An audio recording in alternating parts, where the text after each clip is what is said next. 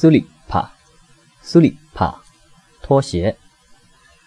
好了，谐音呢是速离帕，就什么时候、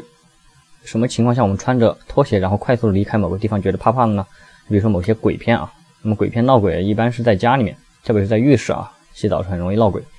那就很快看到鬼了，你就很快速的离开了，然后感觉很怕。或者呢，你把这个怕呢想成这个拖鞋啪啪啪的走路的这个声音，